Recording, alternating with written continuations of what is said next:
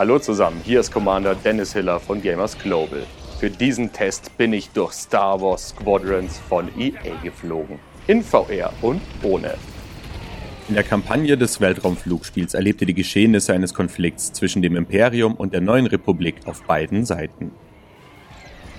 Einen Großteil eurer Zeit werdet ihr dabei im Cockpit diverser Raumschiffe aus dem Krieg der Sterne-Universum verbringen. Insgesamt gibt es acht Gleiter, vier auf jeder Seite. Das sind nicht wirklich viele, dafür unterscheiden sie sich deutlich voneinander und das ist mir deutlich lieber als ein unnötig vollgeladener Hangar.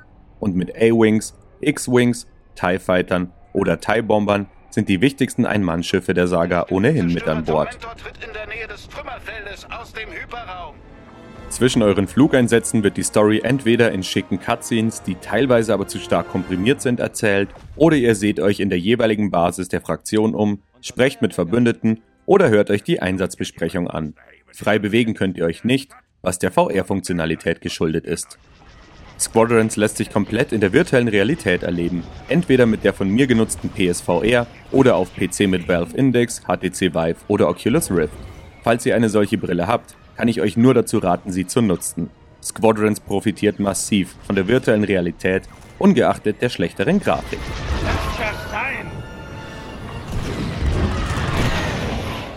Angesiedelt ist die Handlung nach Episode 6. Imperator Palpatine mag zwar das Zeitliche gesegnet haben, das Imperium ist aber natürlich noch aktiv. Die Story dreht sich um den ehemaligen Captain Javis, der zu den Rebellen übergelaufen ist, und seine ehemalige Verbündete Captain Carroll, die auf Rache aus ist. Könntest du doch die Dinger mit meinen Augen sehen. Leb wohl, Teresa. Ihr steuert einen rudimentär selbst erstellten Charakter, den ihr für jede Seite minimal anpassen dürft.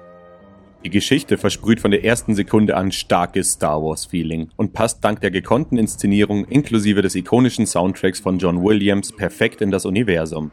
Es erwarten euch auch ein paar Story-Twists und Überraschungen, auf die ich hier natürlich nicht weiter eingehe. Ruht nicht, bis die Zerstörung Alderans abgeschlossen ist.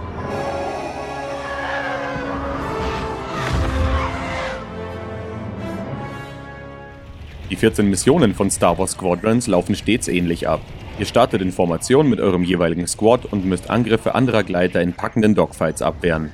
Es gibt aber auch immer wieder auflockernde Elemente, beispielsweise wenn ihr herumschwebende Treibstoffkerne auf ihre Explosionsfähigkeit hinscannen müsst um mit ihnen einen Hinterhalt vorzubereiten.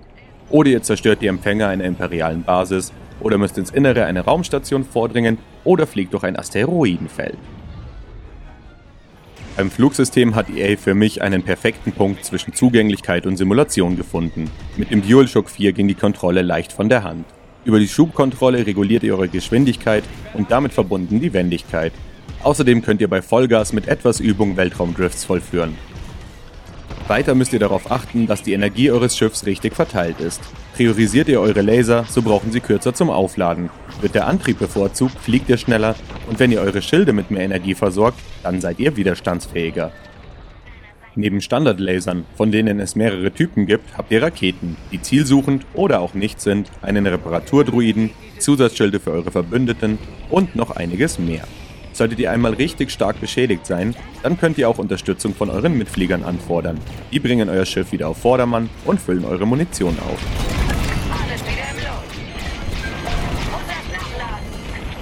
Vor dem Start wählt ihr je nach Mission noch aus mehreren Schiffen euren Favoriten aus und passt ihn an. Ob andere Laser, Antriebsdüsen oder Zweitwaffen. Die Auswahlmöglichkeiten sind überschaubar, bieten aber genug, um euren favorisierten Spielstil zu unterstützen. Bei Schiffen, die über Schilde verfügen, könnt ihr außerdem festlegen, ob sie gleichmäßig verteilt werden oder mehr Bug- oder Heck schützen sollen. Nützlich, wenn ihr gerade auf der Flucht seid oder einen Frontalangriff auf einen Sternenzerstörer startet. Manche Schiffe wie TIE Fighter müssen aber auch gänzlich ohne Schilde auskommen. Wo ich gerade schon bei tollkühnen Angriffen auf weitaus größere Kreuzer war. Die gehören zu den absoluten Highlights. Vor allem in VR habe ich oft ehrfürchtig einige Sekunden eingehalten, bevor ich die Ausstattung der riesigen Schiffe analysiert hatte, um zuerst die Kanonen und Schildgeneratoren auszumachen, damit ich den Rumpf einigermaßen ungestört attackieren konnte. Das solltet ihr übrigens immer tun, denn selbst ohne Sperrfeuer ist Squadrons kein Spazierflug. Ihr müsst immer aufpassen, von wo Gegner kommen und euer Heck im Auge behalten, sonst löst ihr euch schnell in Weltraumstaub auf.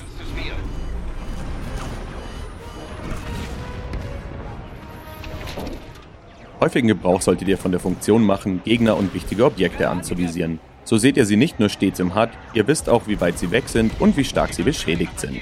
Ersteres ist besonders aus dem Grund nützlich, da eure Laser nur eine bestimmte Reichweite haben. Die Cockpits sind sehr unterschiedlich gestaltet und bieten einen vollen Überblick über alle wichtigen Funktionen. Der Zustand des Schiffs, wohin die Energie gerade geleitet wird, wie viel Munition ihr noch habt, die Verfassung eures aktuellen Ziels. Zudem sind die Cockpits sehr plastisch gehalten und wirken dank Schmierspuren auf den Displays und Kratzern in den Scheiben sehr glaubhaft. Ich hatte teils sogar richtig Platzangst. Grafisch ist Star Wars Squadrons insgesamt gelungen, mit einigen schwachen Texturen hier und da, aber die sind schnell vergessen, wenn ich durch wunderschöne Planetensysteme fliege und dabei das Geräusch einer nahenden Raumschlacht vernehme. Als Star Wars-Fan stellten sich mir oft die Nackenhaare auf. Wollt ihr eine realistischere Erfahrung, dann könnt ihr die HUD-Elemente auch komplett ausstellen. Wenn ihr die etwa 7- bis 8-stündige Kampagne beendet und keine Lust auf Multiplayer habt, dann könnt ihr noch im Übungsmodus herumfliegen. Hier testet ihr Schiffskonfigurationen und absolviert Hindernisparcours. Oder ihr geht die Missionen erneut an und sammelt Medaillen für schnelle Abschlüsse oder optionale Ziele. Allerdings gibt es keine großen Belohnungen dafür, also ist der Wiederspielwert sehr gering.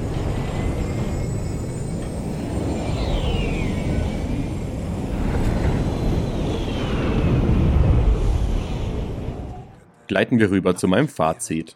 Was bin ich doch froh, dass die Kampagne von Star Wars Squadrons nicht nur die befürchtete halbherzige Dreingabe zum Multiplayer-Part ist. Die Entwickler haben eine Story geschaffen, die der Weltraumsaga würdig ist, auch wenn sie nicht zur Oberklasse gehört. Dafür bleiben eure Begleiter oftmals zu blass. Wir sind stark. Also bestimmen wir, was richtig und was falsch ist.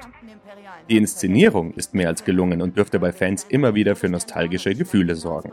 Doch natürlich gehört zu einem Weltraumspiel noch viel mehr als nur eine liebevolle Umsetzung einer großen Lizenz. Und auch hier war die Macht mit EA. Das Flugsystem ist genau richtig, um Genrefreunde nicht aufgrund zu hoher Simplizität zu verschrecken und kann gleichermaßen Einsteiger durch einige Hilfsfunktionen und sinnvolle Tastenbelegung bei der Stange halten. Anzumerken ist zwar, dass VR-Spieler einen nicht zu unterschätzenden Vorteil haben, weil sie sich umsehen können. Aber auch wenn ihr ohne entsprechende Brille spielt, werdet ihr sicherlich viel Spaß mit Squadrons haben. Auch wenn die Missionen etwas abwechslungsreicher sein könnten und es ein paar mehr Schiffe hätten sein dürfen. Dafür sind die enthaltenen Gleiter aber gut ausbalanciert und Langeweile hatte ich in meinen 8 Stunden mit der Kampagne quasi keine Sekunde. Eine Sache muss ich aber schon anmerken. Seit wann halten TIE Fighter so viel aus? Meine Note lautet 8.0 von 10. Diesen Test gibt es als Audio, Video und Text. Weitere Infos auf gamersglobal.de.